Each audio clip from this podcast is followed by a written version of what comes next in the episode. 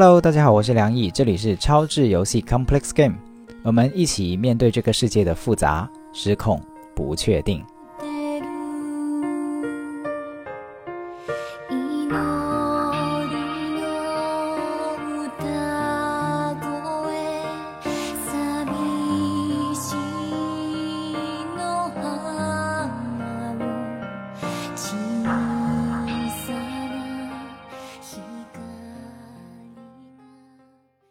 今天想讲一个很久想讲，但是一直没有机会讲的话题啊，讲讨好型人格的这个问题。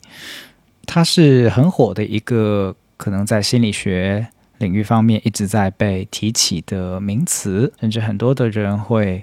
呃听到讨好型人格的一些说法，然后就开始觉得，哎，对我就是讨好型人格，然后我要怎么怎么地，开始改善，好改善自己。这几年会特别多的这些文章，以及我自己在教学的时候，也会看到非常多的同学开始来学非暴力沟通的时候，就会给自己贴标签啊，开始介绍自己的时候，就可能会提到类似于啊，我觉得我自己特别的讨好型人格啊，然后我想学一学怎么样去拒绝别人，以及怎么样去更好的爱自己。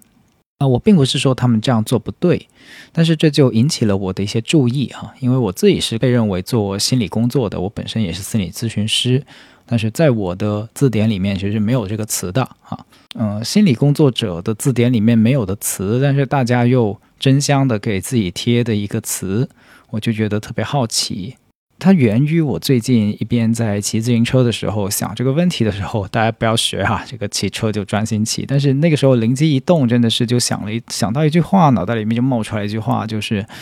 如果我不讨好，那难道我讨厌吗？啊，我不知道大家有没有想过这个问题，不讨好，那难道要讨厌吗？做一个讨厌的人，就难道就是我们推荐大家的活法啊？如果我们身边越来越多讨厌的人。那这样子去构成的人与人之间的关系，以及这样的社会，又会是一个怎么样的社会？我们也也经常听到我们爸妈或者是老一辈的人有一种说法哈，他不管是科学不科学，但是他们会说，呃，现在的人变得更加的自我为中，以自我为中心了啊，变得更加的自私自利了，或者说精致利己了。我觉得这是一个很武断的评判啊，可是它也引导我们去思考说，现在我们一直在。舆论里面大量的去倡导的东西啊，到底是什么意义？在什么意义上在帮助我们？又可能在什么意义上去限制我们？我会有一个担忧，就是当我们大量的去谈论啊，不要做讨好型的人格的时候，会不会有一些人觉得，哎，对了，所以怼别人是理所当然的，所以看见我不开心的事情就去骂别人啊，就去反对，甚至以行动去让对方。下不了台啊，这会是一个解决问题的好办法，或者是与人相处的好办法。我想，我们这档节目叫《超智游戏》啊，我们在节目介绍里面也有一个说法，叫做这档节目的初衷是帮助大家有办法超越这个二元对立去看待事情啊。所以我做这期节目的出发点啊，其实是看看，呃，怎么样去超越这个要么讨好要么讨厌的二元选择，看看它是怎么回事儿。这期节目大量的是我的一些个人的分享，然后也有一些媒体的搜索以后的结果，然后也有一些资料的补充，所以并不是我的初衷，并不是说其他做这个讨好型人格的节目或是文章说的不对，而是我想做一些补充啊，至少是我自己在探索这个问题的时候，我觉得找到的很有趣的一些答案，然后我想去分享给大家。然后我呢是在。谷歌浏览器、谷歌的搜索引擎上面，它有一个功能啊，就是去追溯一个词到底是什么时候出现的。比如，你可以去搜哈，看看，呃，你可以试一下二零零一年哈，有没有人写过任何的文章里面提到过讨好型人格？因为我发现没有，二零零二年也没有，二零零三年还是没有。然后，然后我就发现一路到了大概二零一零年啊，甚至二零一三年。这三两三年的时间里面吧，啊，才开始真正意义上出现“讨好型人格”这几个词，在中文里面才出现。好，在这个之前是中文世界里面是完全没有这个词的。然后我就好奇了，那也就是说这个词是被创造出来的，那它有没有一些学术上的对应呢？啊，就是心理学，它毕竟是个科学的学科嘛，对吧？它肯定是有一些对应的专有名词哈，专业概念。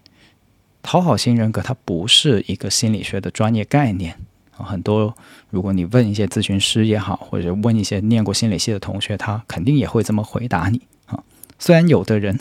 嗯。写文章的时候，哈，在科普心理学写文章的时候，信息信誓旦旦的说，在心理学领域里面有一种叫讨好型人格，哈，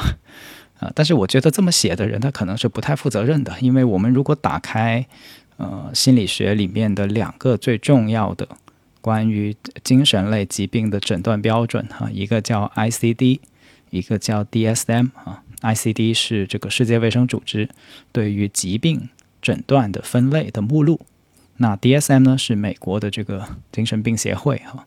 呃去做的一个精神疾病的诊断标准。这两个是目前世界上比较权威的，对于什么样的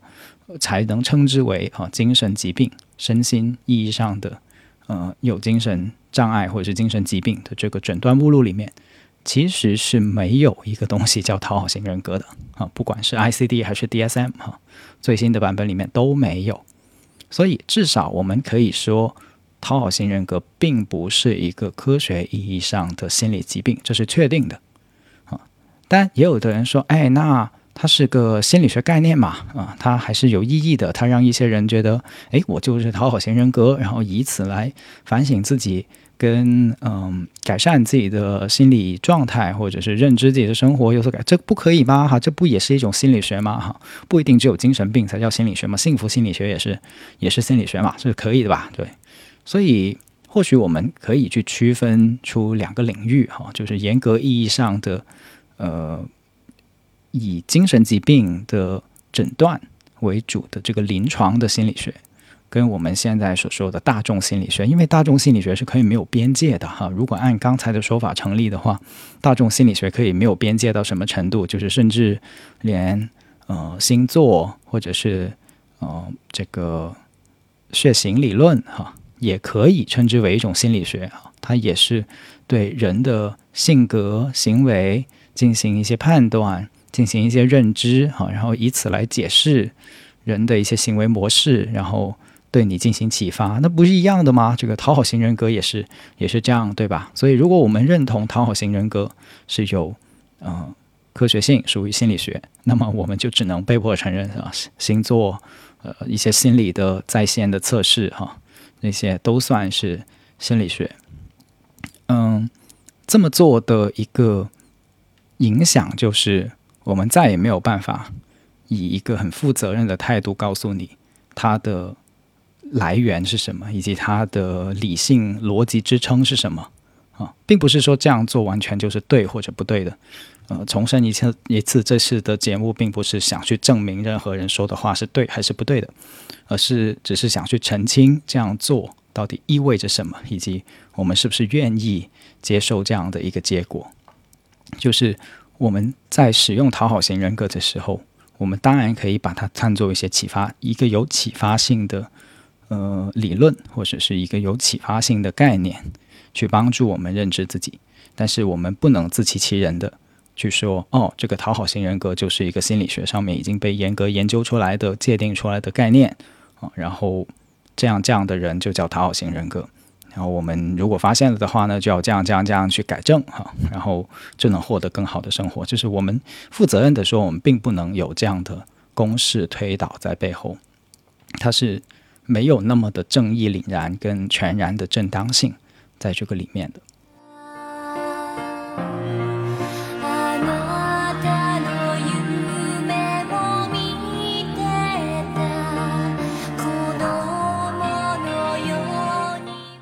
然后我就继续做了一些搜索，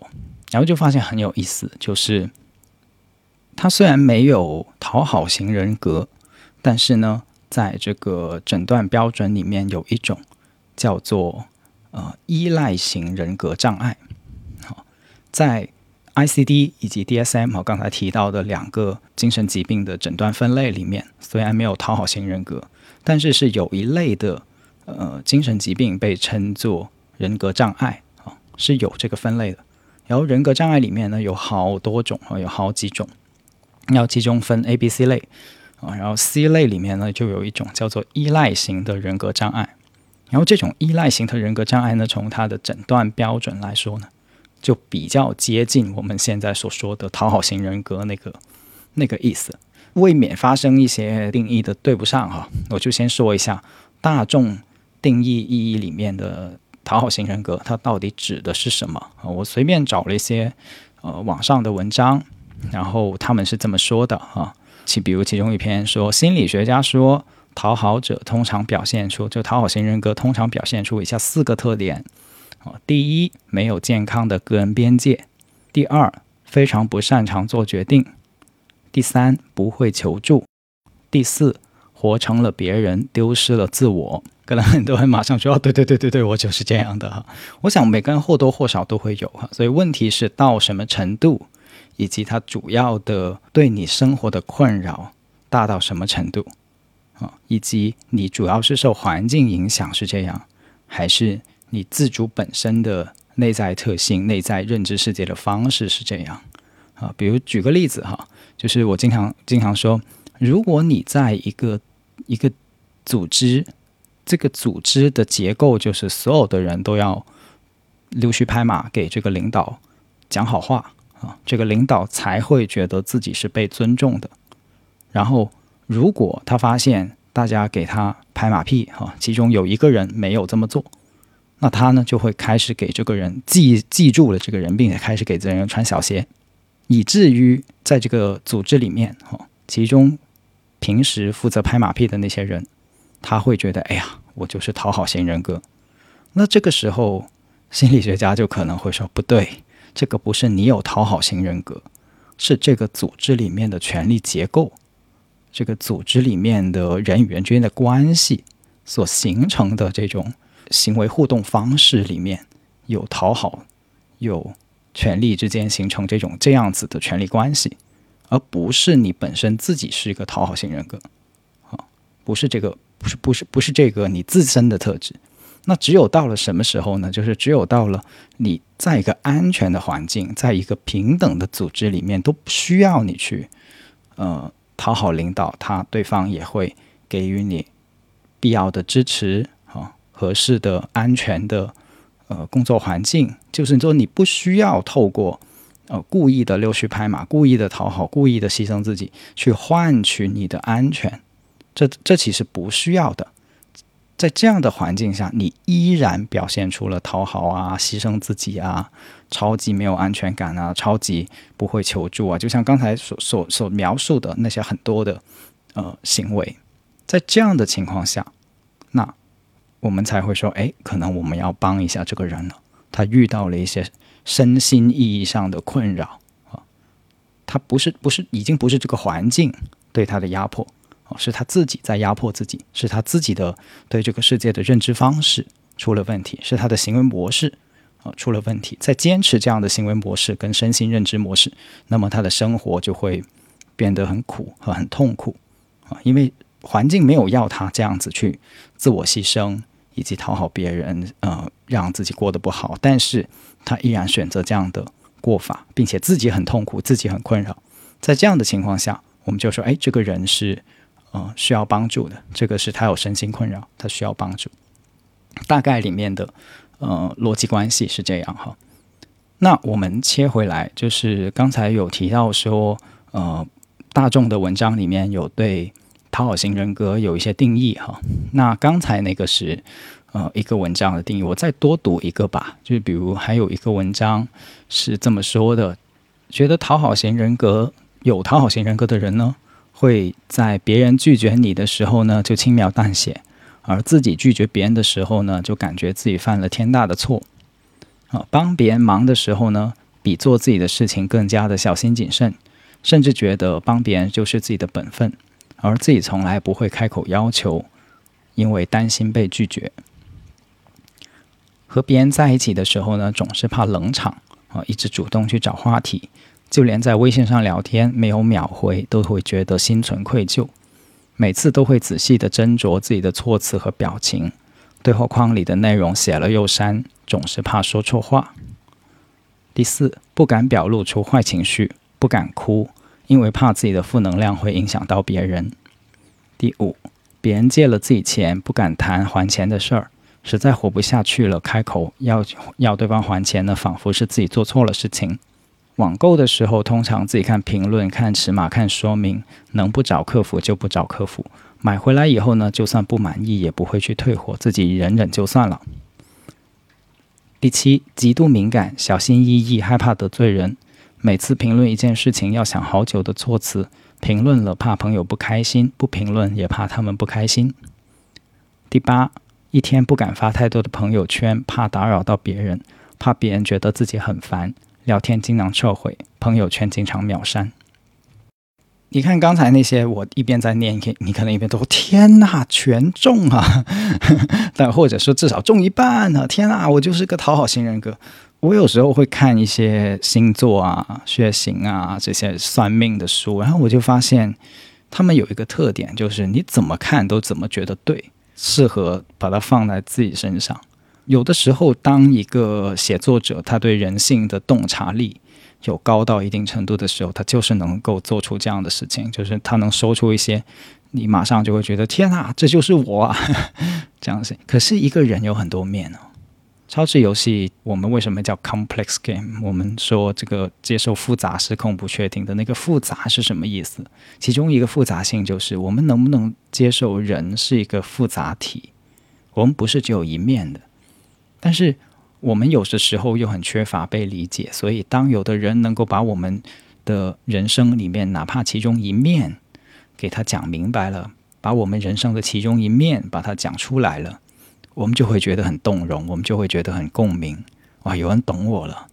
虽然我他懂的是我的一小部分，但是他他总比什么都不懂好，对吧？这很难得，知己知音难寻，又或者是一些难言之隐，我们在生活里面本来就不敢讲的，本来就不好意思讲的，不不指望被人家所理解的。就像我刚才上面所提到的所有的那些句子、那些场景，我们真的很很难以启齿去跟别人说明白的。但是有的人洞察到了，并且把它写出来了，那我们就会觉得哇，天哪，这个真的是太棒了，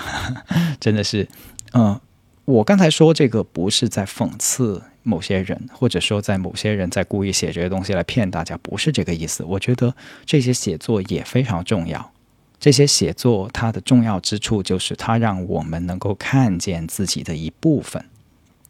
但是如果我们把这些看见就作为自己的全部，那是有危险的。它会有以偏概全的危险，它会掩盖了我们也会有勇敢的地方。我们也会有善意的地方，我们也会有替别人着想的地方。因为刚才我念的那八个点，如果你再看一看，真的都是坏事吗？我们不妨想一下，在某些时候多考虑、多替别人考虑一下，这一定是不好的吗？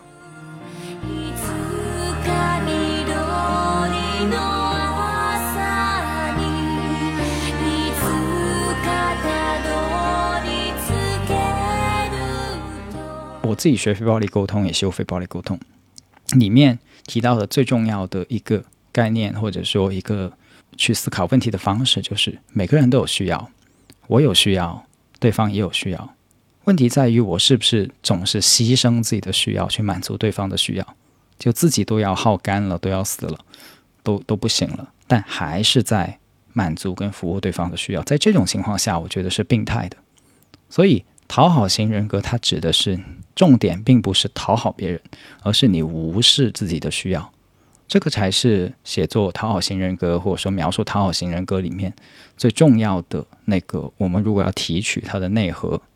就是自己的需要有没有被照顾到，自己的感受有没有把自己当人看。好，简单来说，就是有没有把自己当人看，有没有把自己当成一个有血有肉的、有七情六欲的。跟对方地位平等的人去看待，而这个跟你照不照顾对方是可能不一定有很大关系的啊。比如，呃，有的人他不照顾自己，然后但却很照顾别人啊，但也有可能他不照顾自己，也不照顾别人，可能那样 对吧？但反过来，也有可能有的人把自己照顾的很好。哦，同时不照顾别人，那就是所谓的自私模式，对吧？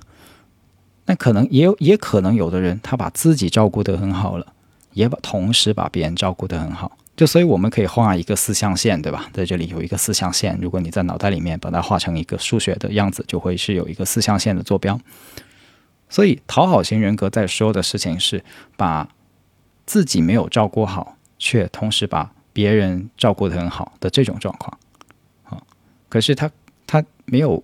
可能，他没有同时去表达的部分，就是那也存在一种情况，就是把自己没照顾好的同时，也没有把对方照顾好。就是我们现在说的一些很所谓很爽的做法，去怼人、去骂人，呃，不不去考虑对方，呃，会有什么结果哈。但是同时，可能也自己也没有在其中有什么收获，或者是不见得也会过得很好啊。所以这里面是有这样的一个关系。我就举个例子哈，比如我的播客有评论区，对吧？然后不是总不总是每一个。评论的人都是非常的友善，跟非常的有同理心。我也有的时候会看到有一些评论，呃，他是带着很强烈的评判哈，甚至是恶意敌意，在说一些话哈，比如他觉得我怎么怎么样说了啊，怎么怎么样的呃不对，或者是怎么怎么样的把别人教坏哈，甚至严重一点，呃，也有挑吐槽我的口音，呃，我也觉得。很有趣，很奇怪。就最近小宇宙出了个公约，我觉得蛮好的，就是去呃引导这些就是倡议哈，提提出倡议，大家在评论的时候可以关注什么内容哈，多关注什么，少关注什么哈。我觉得给呃这个社区的公约，不管是哪一个平台哈，我觉得你们都可以去提出这样的一些规则，然后或者是让更多的人去想一想。到底评论区是拿来做什么的哈？怎么才是对话？我觉得是很好的一些引导。呃这个扯远了哈，我想其实提到评论区，我说我想说的事情是在评论区里面也有的人是怼我的，对吧？简单来说就是怼我。可是你们也会看到，我很多的时候是去理解的，就是我希望去理解他到底想表达什么，想理解对方到底想。呃，跟我说明一些什么样我没有看见的观点，又或者是我没有看见的处境，在哪个意义上，嗯，他也想表达一些他的需要给我听，这样子，我通常是会带着这样的角度去聆听的，然后以至于有一些人就甚至都有点看不下去哈，你那你想一想，如果用这个讨好型人格来说，那我就是个不就是个非常非常典型的讨好型人格吗？啊有人会说：“哎呀，对方都踩到你头上了，都对你这样这样子了，你还在那么耐心的去回答他，跟那么耐心的去倾听他，那么耐心的去同理他，你不就是讨好型人格吗？”哈，嗯，我在想，并不是这样的。这里面有一个很关键的区别，就是我是不是能给，就是我给不给得出来。如果我发现我。我听完以后，我很生气啊，然后我自己整个生活坐立不安，然后觉得我受了莫大的侮辱，以及呃，就是就是很没有能量哈。然后刚好那个时间，可能我生活里面也有别的重要的事情要我去处理，但是我都无视了这些这些这样的心情，然后逼自己说，嗯，可是我是个老师，可是我是个好人，我是个什么什么样的，所以我要去回。这个信息，并且去耐心的倾听他。我觉得在这种情况下，他就是一个讨好型人格，因为我其实给不出来的，我给不出这种真正意义上的耐心，给不出来这种真正意义上的倾听，给不出来这种真正意义上的对话，但是我又要硬给。哦，在这样的情况下，我觉得就有点讨好型人格。那个不见得是要讨好对方，有的时候是在讨好那个，呃。被认为是个好老师，或者被认为是个呃脾气好的人的这么一个形象，我屈服于了这样的一个形象。但与之相对应的还有另外的一个状态，就是我把它称之为慈悲一点的状态。这个慈悲一点的状态，就是你能给，虽然你知道对方这个话可能真的不怀好意啊，带着敌意，他可以不那么说的，但是他的话里面就是有一些特别难听的部分。它有它的局限性，然后你你认知到了它的局限性，也认知到了他未必是呃很善意的想跟你对话，但是你依然选择说我我给出一个倾听的态度，给出一个倾听的反应，给出一个同理对话的空间过去。那这个是自己能给的时候去给，我觉得这就不叫讨好，这只是慈悲，这只是因为，嗯，我的容量比较大，比较能给。所以反过来，如果这样子的人被认为是讨好型人格，然后他去改变，啊，我如果从来没有学过心理学，也没有任何的背景，然后我听完觉得很好啊，然后把这部分磨掉了，改掉了，你觉得会怎么样呢？啊，梁毅变成一个看人就怼哈，很爽对吧？呃，谁都不能欺负我哈，这样的人，我我只能说这是一种活法啊。我不想评论别人的活法，但是我选择另一种活法。嗯，但是请不要用讨好型人格来去标签我，以及说我这样的活法不对，或者说有有有不好。我觉得这里面是有很细微的差别的，就是是那种呃消耗自己并且给不出还要硬给的那种讨好，跟呃我能看到对方的局限性，但是我自己有容量。我知道我自己现在是可以给的一个状态，然后去给，给出一个空间，给出一个对话，给出一个包容，啊，那是不一样的。所以我也有不能给的时候的。啊，如果对方比如说在我的评论区里面说一些侮辱女性的话，又或者是辱骂我的亲人的话之类之类的，我会看不下去的，我也会拒绝。啊我也会去说，请你离开，或者是不要再说这样的话，然后或者是甚至更严重一点，把它禁言、有删除之类之类。如果有工具可以做到的话，所以我们要区分自己到底能不能给，在这个里面，我觉得是蛮关键的一个呃要素，以及嗯，所以这里面重点，我觉得好像并不是去贴是不是讨好型人格的标签，而是去看。自己在一些具体的场景、具体的行为里面，有没有把自己照顾好的同时，再去照顾别人？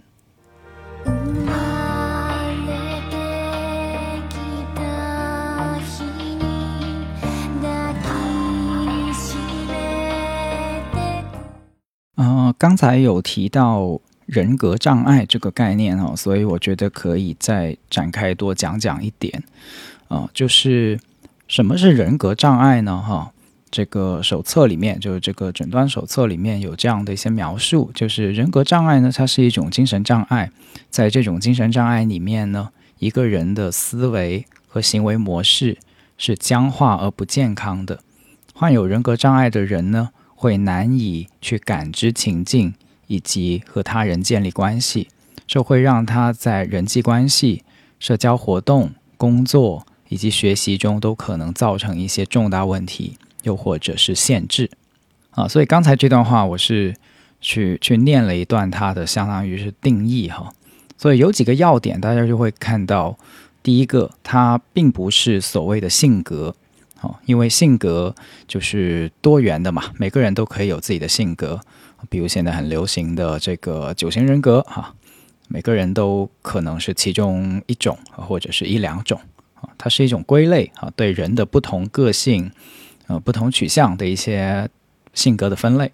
但是人格障碍是当一个人某些思维方式或者是行为模式开始走到了不健康，开始影响到了他跟别人建立关系，去进行一些社交活动，又或者是连工作都不能工作了。那这个时候我们就说，哎，这是一种不健康的状态了，会开始进入到人格障碍这个范畴里面。然后还有一个很有意思的地方，就是人格障碍并不只有一种啊，它有很多种。所以我觉得有一个很重要的观点，就是我们是不能单拎出来的。有时候，简单来说，就是要看它的整个系统是怎么样子的啊。比如人格障碍的类型里面有好多种，一种叫反社会人格障碍，它表示一个人会无视或者侵犯他人权利的模式。患有反社会人格障碍的人可能不符合社会的规范，可能反复的撒谎、欺骗别人，或者会冲动行事。啊，这是个很简单的介绍哈，就是一句话的讲解。那在这个 DSM 的手册以及 ICD 的诊断手册，就两个诊断手册里面，都会严格的去对怎么样才叫做有反社会人格障碍进行定义以及诊断。就它有很多诊断标准啊，就比如说七到八条的诊断标准，你要符合这七到八条的诊断标准，那才能是反社会人格障碍。而且反社会人格障碍还有一个很特别的诊断的一个规则，不能给十八岁以下的青少年去定他是反社会人格，因为原因很简单。一个人在十八岁之前之所以被称之为未成年，其中一个原因就恰恰是因为他的人格还没有发展完善，他的自我还没有发展出一个完善的社会适应性啊，他还没有学完全的学会怎么跟这个社会相处，所以我们没有办法让他负完全的法律责任。简单来说，就是任何一个婴儿。他都可能是反社会人格的，对吧？婴儿不会遵守法律啊，婴儿不会顾及他人的感受，婴儿不不会不冲动行事，对吧？他要哭，他马上就哭哈，他一定是冲动行事的，他一定是不符合社会规范的，一定是反反复复的去做出这些不考虑他人感受的行为的。但是我们不会去责备婴儿。至少我们不会说婴儿是反社会人格，对吧？虽然你在坐火车的时候、坐飞机的时候有一个婴儿在哭哈，然后你很烦心啊，然后你非常的甚至有些沮丧跟懊恼哈。但是你知道这不叫反社会人格，对吧？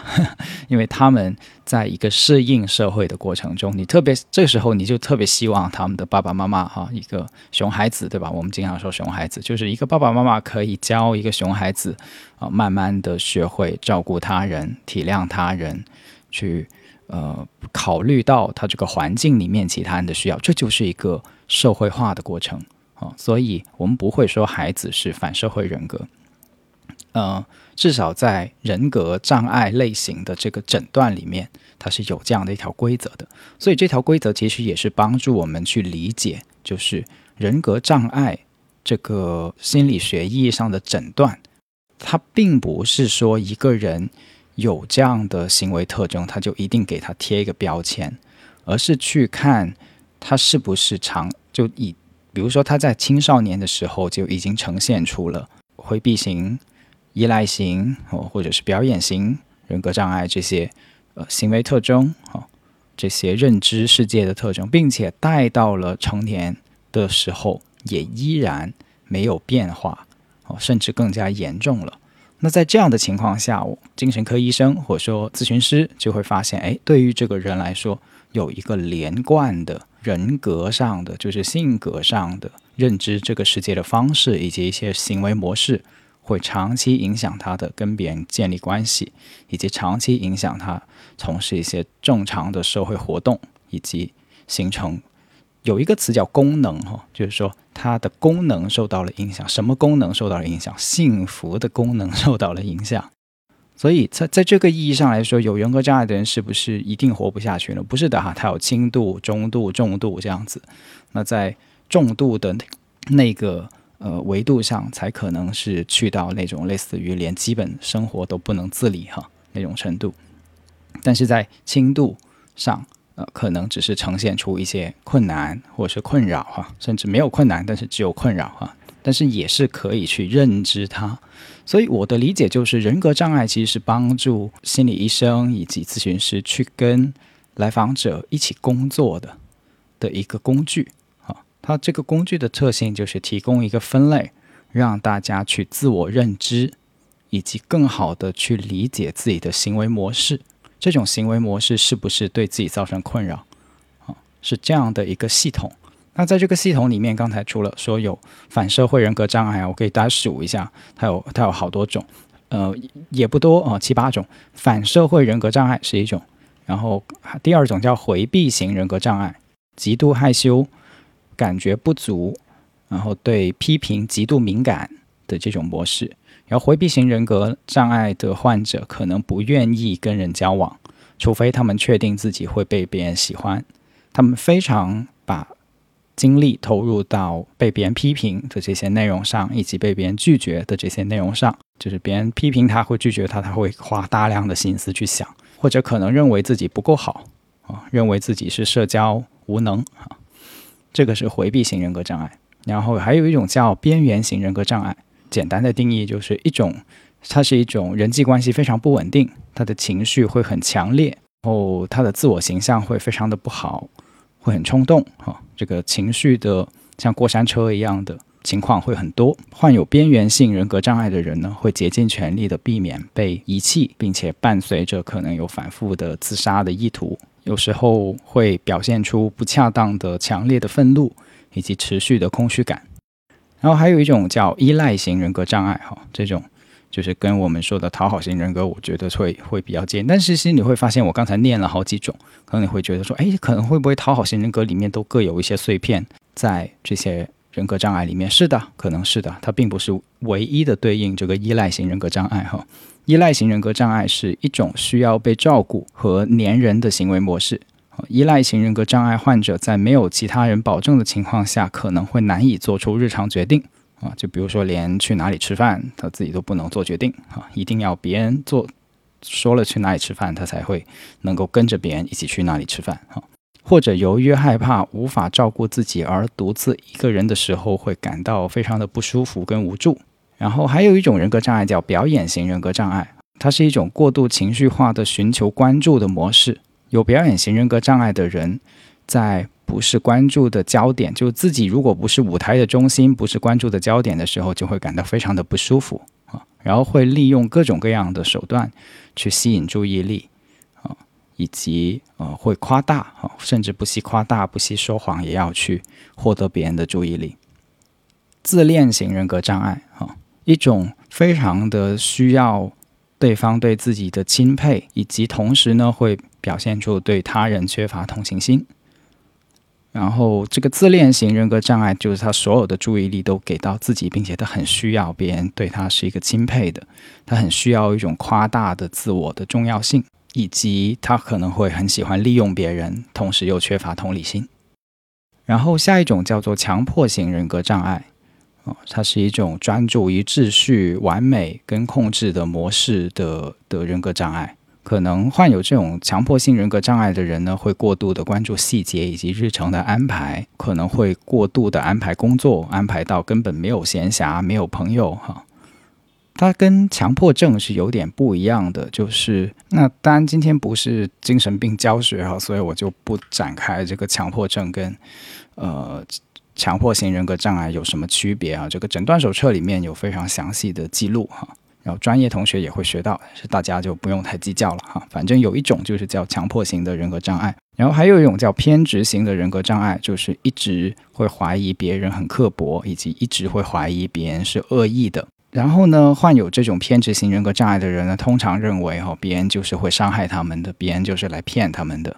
啊，别人是接近他们就是有企图的。还有一种叫分裂样的人格障碍。就是分裂样的人格障碍呢，他会脱离很多的社会关系，也很少去表达自己的情感。他们通常不寻求亲密关系，选择独处，以及似乎完全的不在乎别人的赞美跟批评。还有一种叫分裂型人格障碍，哈，它跟分裂样人格障碍有有点不一样。只要在亲密关系里面，就会非常不舒服。在亲密关系里面呢，就会开始思维扭曲，以及有一些行为古怪的这种模式。这种类型的人格障碍的人，可能有非常奇怪或者呃非常古怪的一些信仰、行为、语言，以及有过度的社交焦虑。就是他说的话，你完全完全听不懂的，但是他又好像有自己一整套的东西。所以我刚才描述了所有这些人格障碍，可能你会说等一等，我会发现我从每一种人格障碍里面都有一些些，好像我都有一点呢。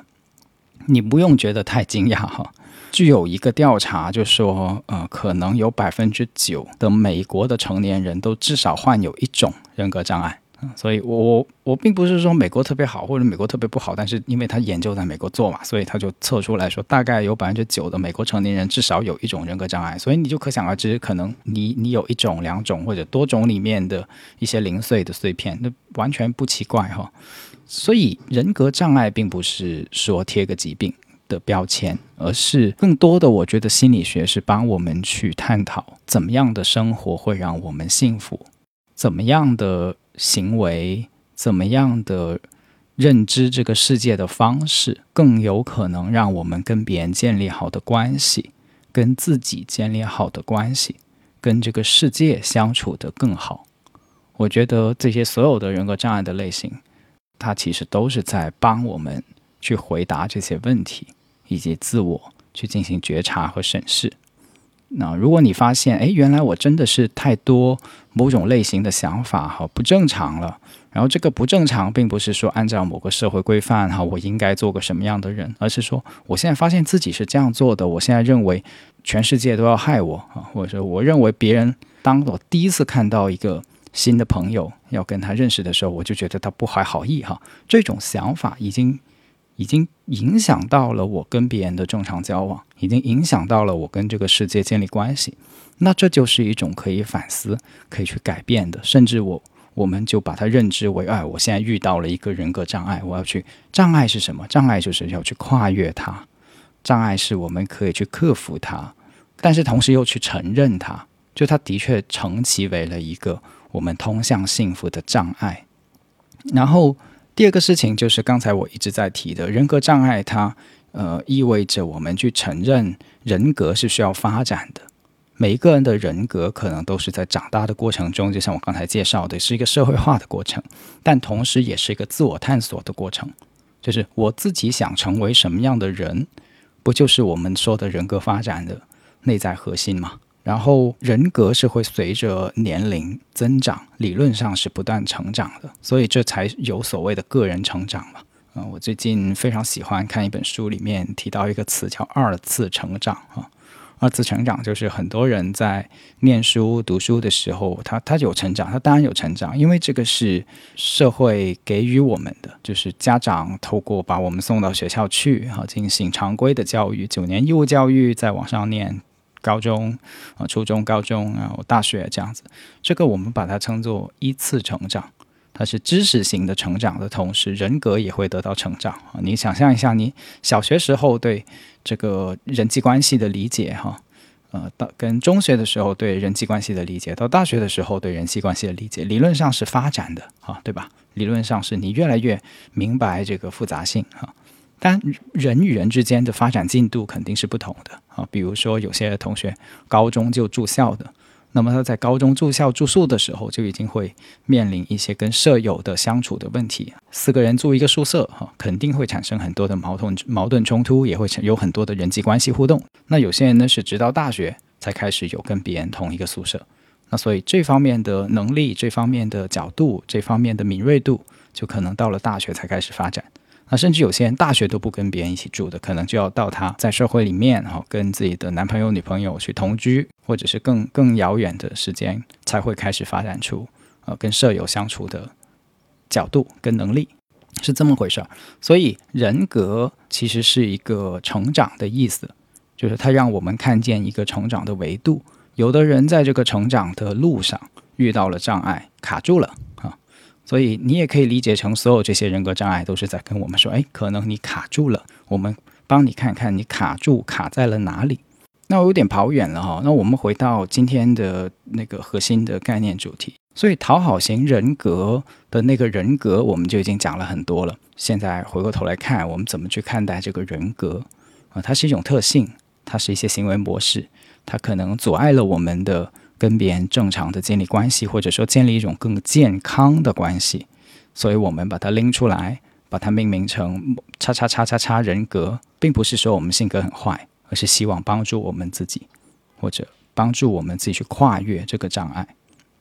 以及看到一个成长性的角度，就是允许自己的个性是发展的，允许自己从一种呃人格特质、一种认知行为、认知世界的方式发展到另一种。认知世界的方式，比如以前可能你不觉得哦，我自己有需要是可以当着领导的面说出来的。那现在你有一种新的认知，就是哪怕那个是领导，但是我有需要，我也可以说出来。它是一种这样子的模式的改变。那所以我们把它称之为人格。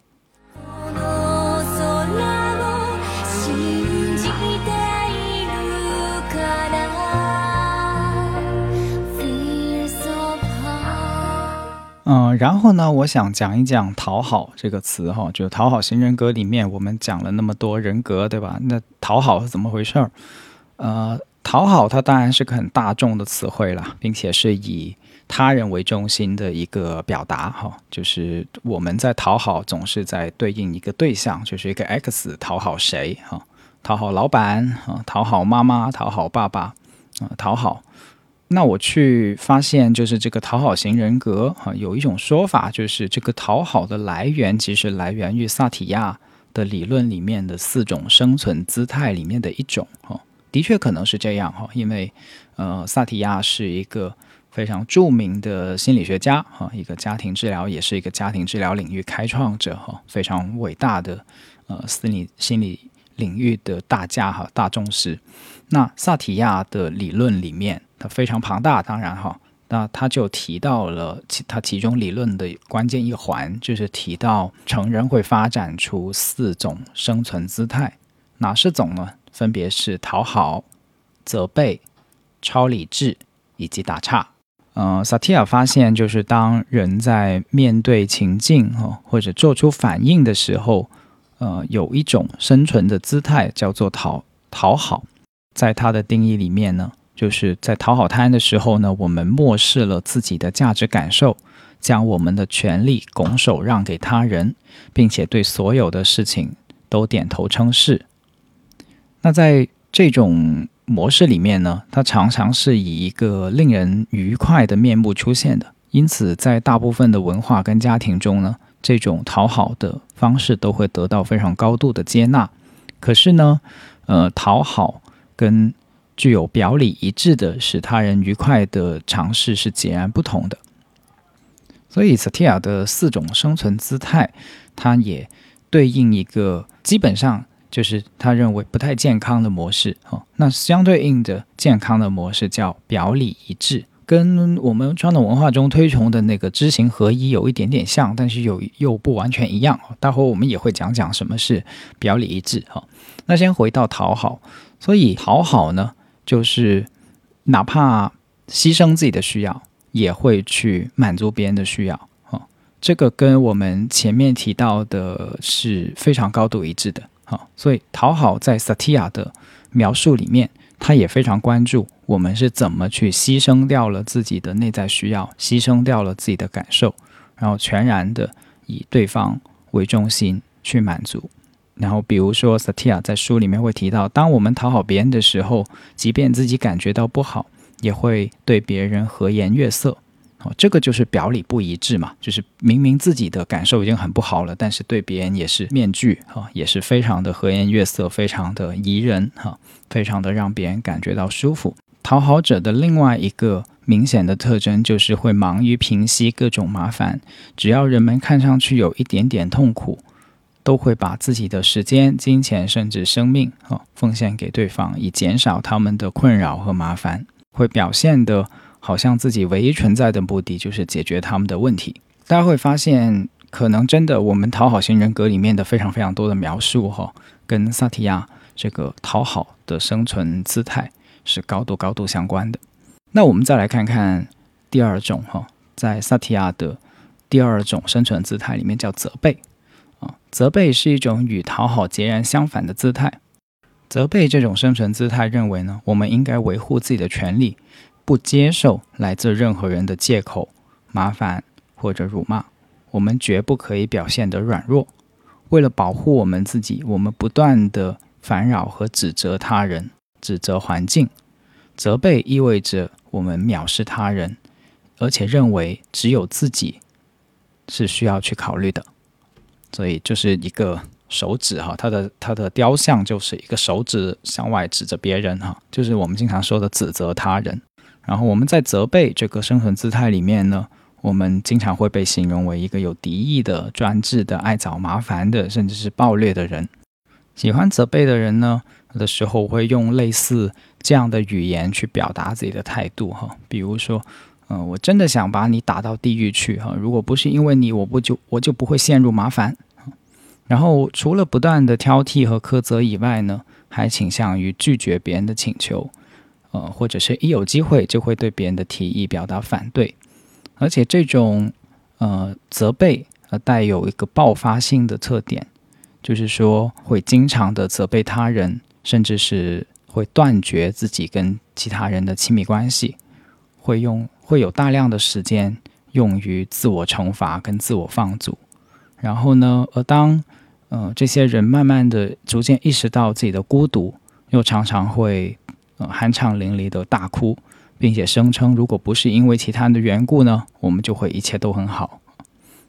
由于不承认自己的脆弱，他们只有在自己单独一个人的时候才能够哭，并且深深的相信，如果把自己的这个低自尊的部分暴露给别人呢，自己就可能会死掉。责备这种姿态，它可能带来的一些极端的症状，哈，简单来说就不是自己的锅哈，有锅都是别人的锅啊，啊，都是对方造成了这个状况，那会有非常多的性暴力哈，或者在亲密关系里面的暴力。是这样子的一个逻辑，我们会看到为什么离婚的其中一方啊会拿着刀把另一方杀掉哈，就是这种极端的暴力，它是源于这个指责的姿态背后，它的那个生存姿态就是一个指责的姿态哈。如果不是因为你，如果没有你哈，那我的这些情况就不会出现了。然后呢，还有第三种哈，第三种叫做超理智啊，超理智是什么意思呢？就是。呃，在沟通的时候呢，仅仅关注背景信息、关注数据、关注逻辑，但是可能他不是真的对那个事情去感同身受，以及去发自内心的去体会啊，那个东西对于人来说意味着什么？呃，不仅不去体会，对于别人来说意味着什么，也可能不去体会那个东西对于自己来说意味着什么。所以我们会看到。超理智有在某些文化里面是非常被推崇的哈，就是要要理性啊，要有知识、有文化而去说事情。但是你会发现，那些一直一直在高谈阔论，就遇到什么事情以后就开始在高谈阔论的人，哈，也有可能他自己本身跟他所谈论的那件事儿，可能会显显示出一种很奇怪的疏离。所以，超理智其实说的是这种疏离感，透过。说说道理，说知识，说文化，呃，说数据，说逻辑，反而在他跟这件事情的关系上，哦，变得越来越疏离。所以，当一个人总是表现出超理智的时候呢，他会渐渐退出一个人群，并且承受一些孤独。人们会把他看作是一个很严厉的人，很有原则性的人，但是也是一个令人很烦的人。哦，甚至是有一些强迫性，呃，特质的人，在一些极端的例子里面，超理智意味着远离社会，然后这个是超理智。然后最后一种生存姿态叫做打岔啊，也叫插科打诨。我们会发现，当去聊一些事情哦，这个人他不太想聊的时候，他采用的策略不是讨好，也不是责备，也不是超理智。那剩下最后一种是什么呢？就是萨提亚认为表里不一致的。呃，一种反应的方式就是叫打岔，哈，就是他就他就把话题岔开，哈，说一个别的什么事情，啊，又或者是开始在把那个事呃事情里面说一个玩笑，哈，划过去，哈，就是蛋总所说的划过去，他没有真的在回应那个事情跟面对那个事情，啊，但是就是用这样的方式去反应啊。那打岔的人有的时候也会很受欢迎的，就很幽默嘛。有的人会认为，哎，这样的方式非常的幽默啊，总是能够带动气氛，很搞笑哈。可是从一个沟通的角度来讲，如果你是这个人的老公，或者是你是这个人的太太，然后当你跟他说一个很重要的事情的时候，他每一次都打岔，把话题转到别的地方，或者是说一个什么笑话，试图划过去，那你会很难受啊，对吧？你会觉得，哎呀，我怎。我那我怎么还怎么跟你谈呢？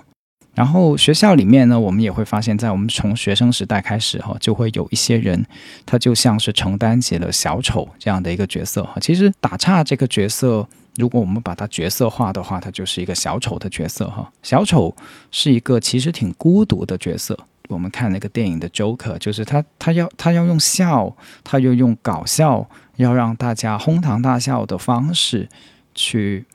面对这个世界，但是其实小丑是很孤独的，因为他没有真没有办法真正的就那一件事跟大家进行交流，等于是某种逃避的方式。只是在这个逃避的过程中，透过打岔、哈、插科打诨啊，把这个事情变得更加让彼此都好受一点。打岔这个方式，小丑这个方式，也是萨提亚所说的表里不一致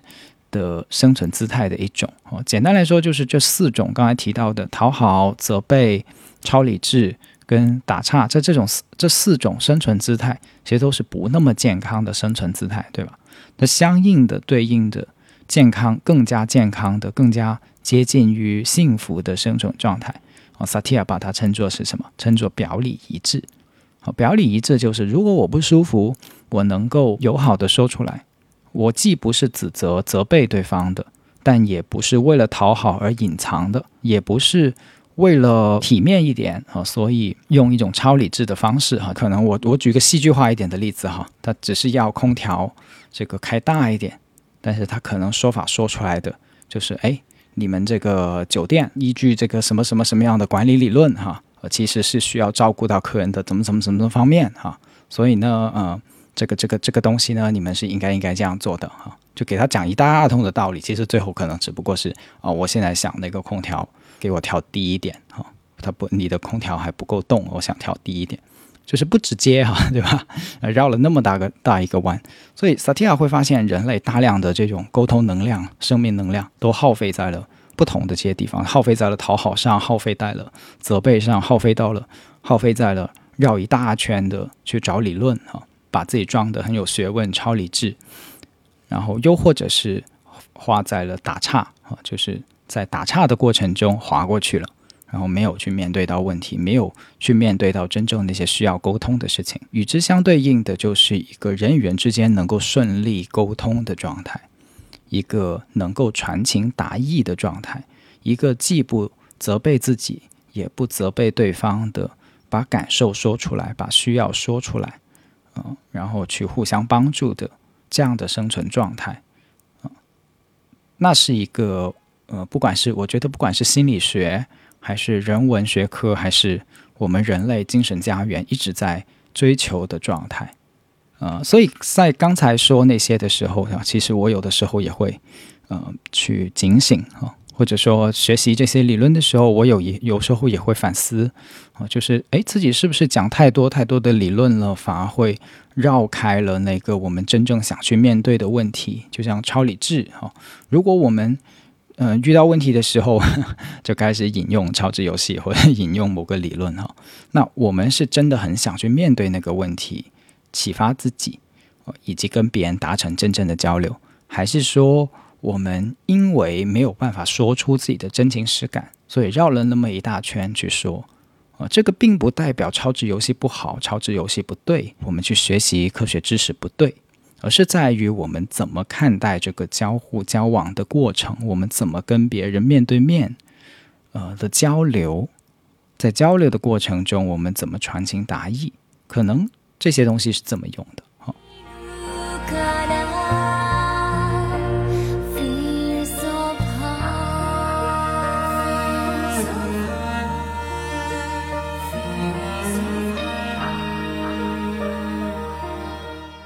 那既然提到萨提亚，那就顺带多说一点啊，就是今天我在这期节目里面提到的，呃，萨提亚的内容可以说是非常的粗略，非常的精简。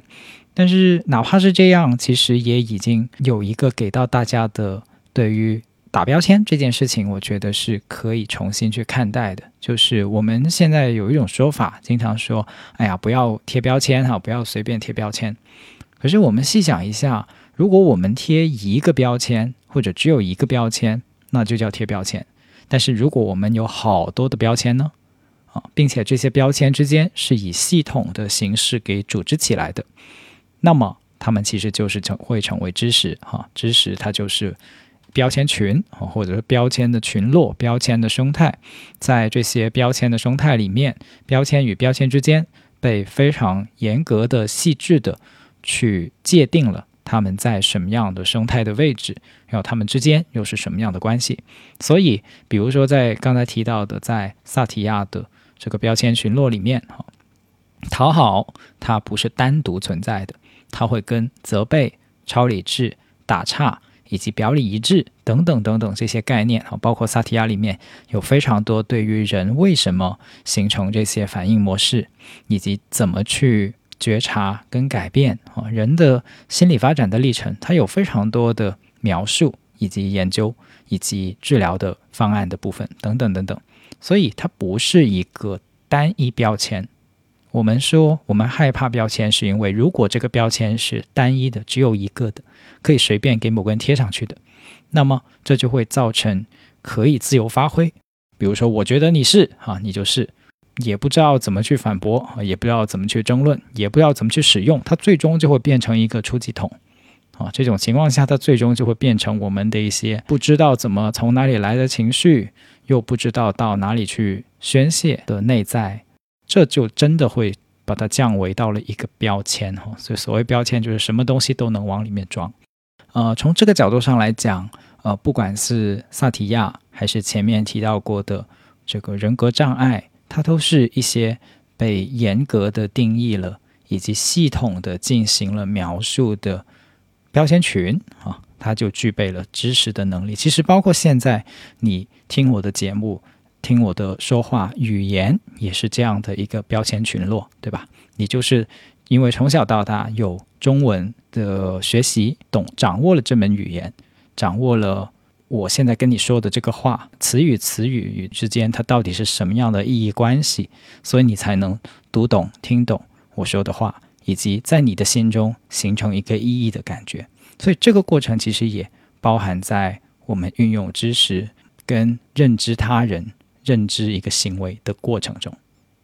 所以，讨好型人格会不会让我们产生误解呢？产生多大的误解呢？还是说产生一个科学的理解呢？这很大程度上取决于我们把讨好型人格多大程度上放在一个有意义网络。关联的框架里面去系统的理解，还是说把它变成一个孤岛哈？这个孤岛就像我刚才说的，什么都能往里面装哈，只要自己觉得合理就可以往里面装，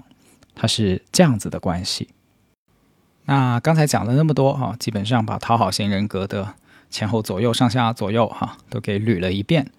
那最后我就想谈一谈，就是这个讨好型人格的说法，它作为一个舆论的现象。或者说某种甚至是某种舆论的产品啊，我们一直在使用的一个舆论的产品，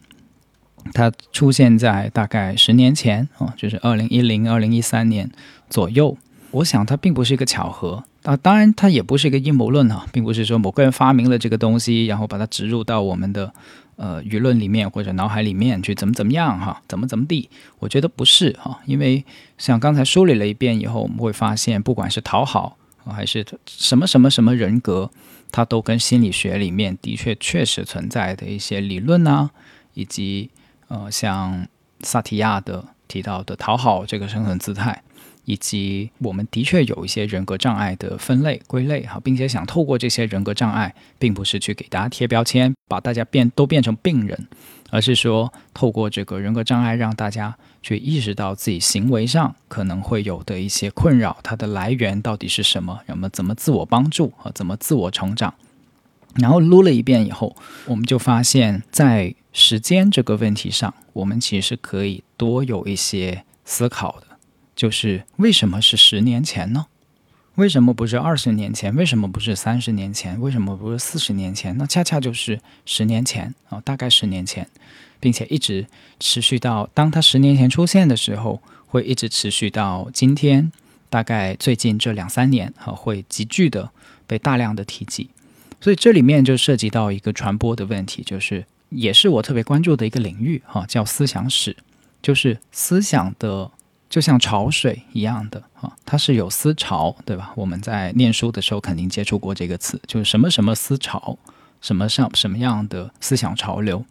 它就像潮水一样的，它是一波一波的涌起。那它的涌起有一个酝酿的过程，就像一个波浪一样的。它有它一开始的时候在翻滚的时候，我们在看着大海，我们看不出来哈。那等到这个浪快要涌上岸的时候。我们就会看到这个浪冒头了啊！甚至我们冲浪的人也是这样的吧？就是当你骑上浪板的时候，这个浪就已经完全成型了哈。然后乘风破浪不就这个意思吗？哈，乘风破浪的那个浪就已经是一个成型的浪，已经是一个呃，也意味着，也同时意味着它快要到岸上了啊，是这么一个发展的过程。所以每一个浪潮都有它的发展的过程。所以，一个思想或者一个名词，它大概起源于十年前，然后花了十年的时间。哪怕它是互联网，互联网是个传播，今天我们非常觉得非非常传播快速的媒体渠道，但是它也花了十年的时间，慢慢的翻滚、翻滚、翻滚，然后到了大众的视野里面，到了我们今天呃，甚至可以说家喻户晓，至少是在互联网的网民里面家喻户晓，对吧？就是主力网民啊，虽然这个主力网民群体是什么，我并不知晓哈。啊，主力网民群体啊，越来越多的人家喻户晓的这么一个词，这么一个概念，我觉得观察这个过程很有趣，它能够帮助我们去理解别人的想法，去理解跟我们生活在同一片天空下的你、我以及无数的呃人，无数的中国人，无数使用中文的人，大家是怎么思考跟理解这个世界的。啊，这个是舆论，我觉得它最重要的价值所在呢，不简不单单是说啊，这个社会已经发生了什么，也同时尝试告诉我，大家是怎么看待这些发生的事情的。透过舆论，你可以观察到很多这个世界正在就世界里面的人到底正在怎么思考某个事情，怎么看待某个事情，而这些舆论的水温、观念的水温。也就是朝所谓的潮水的方向，它能够帮助我们观察到很多的事物，也理解到很多的事物，也同时可能是帮助我们去理解我们现在还有哪些的局限性。那我觉得这是一个很有趣也很有智慧的过程。然后，所以观察大概十年前的时候，这个概念出现，跟它一道出现的，可可能还有很多很多其他的心理学或者泛心理学的概念。那我们就会明白哦，可能大概在十年前左右，互联网上开始越来越流行去探讨人的内心世界，越来越多的透过心理学的角度去理解人啊。过去可能更多的是从道德的角度理解人，从金钱的角度去理解人，从从名从利的角度理解人。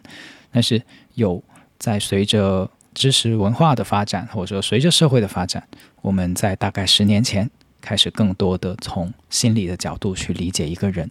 以及我觉得这是一个权力觉醒的过程哈，这不是坏事。就是一个人越来越意识到说，哦，我是能够在别人面前去表达自己的真情实感的，这难道不就是一种很重大的觉醒吗？所以讨好型人格，它这个概念，它所对应的这种状态，就是什么话都不敢说。啊，什么什么自己的感受都不敢讲，然后什么做什么事情都以对方为中心啊，为了讨好对方，对吧？这是一个很卑微的状态，也就是一个还没有觉醒的状态。而可是与此同时，我们也会在看清楚了这个起源以及这个思潮以后，我们不妨把它称之为一种非常个人权利出发的角度、个人启蒙、个人觉醒的角度。但同时，它也包含一个危险哦，就是个人主义的危险。之前我们跟其他的一些朋友聊，包括 Steve，包括一些心理咨询师去聊的时候，也有聊到过这个问题，就是这个个人主义的思潮，它跟资本主义，它跟我们的商业的发展也是同步的。所以，个人主义带来的问题，当我们去不断的使用讨好型人格这样的概念的时候，也是需要去留意的。就是我们是不是有的时候会让一些人误会，说当我们不不要去拥抱讨好型人格，要去改变讨好型人格的时候，就会跑到另一个方向上，比如说指责他人。在萨提亚的体系里面，其实他提供了这样的一些避免跑偏的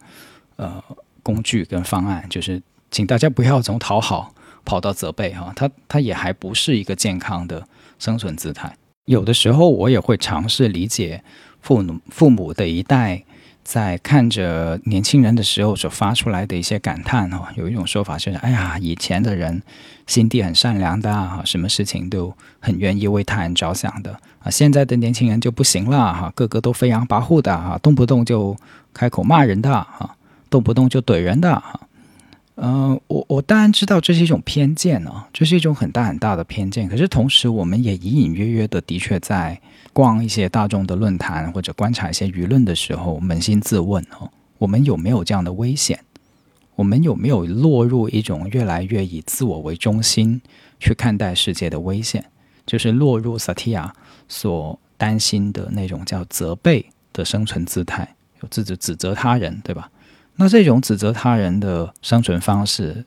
轻则就是让我们很容易的反目成仇啊；重则如果国家之间用这种方式来相处的话，就会什么，就会发生战争嘛。啊，文化上就是呈现出来持续不断的地区冲突，没有办法合作啊，一点点的事情就开始擦枪走火，并且非常好斗、非常好战。我们看到的非常多的我们称之为网网络暴力的悲剧，哈，不就是这么来的吗？我们到底还要牺牲多少人，破坏多少美好的关系，摧毁多少我们已经很想建立，但是又很想去守护的家园，才晓得可能需要去想一想。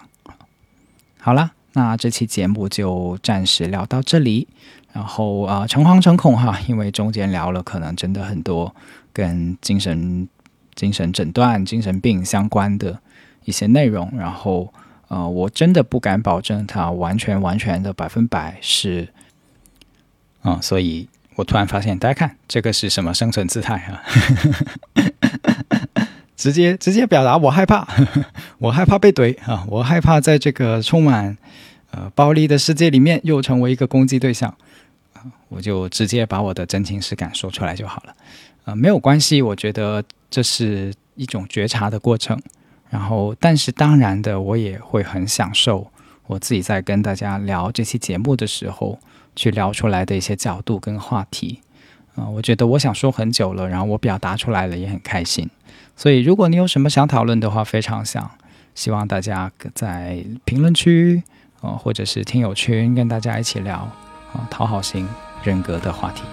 好了，我是梁毅，我们下期再见，拜拜。